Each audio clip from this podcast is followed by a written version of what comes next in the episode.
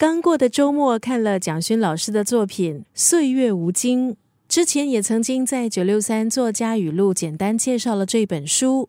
继岁月静好之后，蒋勋老师再度依气节生活，从小寒到秋分，书写人生感悟。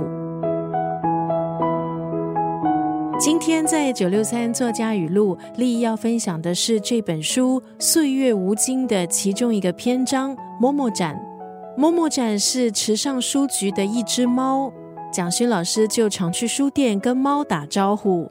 这几年，因为在池上外地游客多了，很多人一窝蜂都涌到书局，争相和摸摸展拍照，放到社交媒体。摸摸展也变成了网红。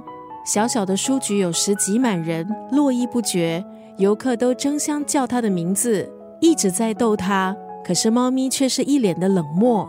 面对大家的热情，猫咪明显表情厌烦，有时甚至是躲进柜子下面不肯出来。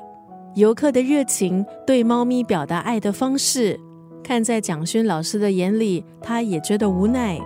他在想，其实猫咪可能很想独处。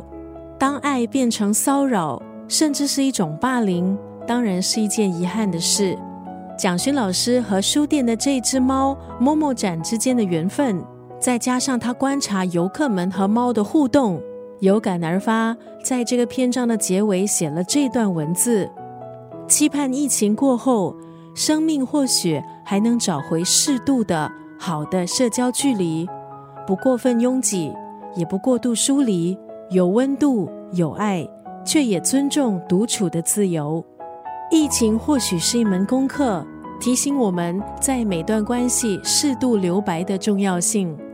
今天在九六三作家语录分享蒋勋老师《岁月无惊》其中一个篇章“某某展”当中的这一段文字：期盼疫情过后，生命或许还能找回适度的好的社交关系，不过分拥挤，也不过度疏离，有温暖有爱，却也尊重独处的自由。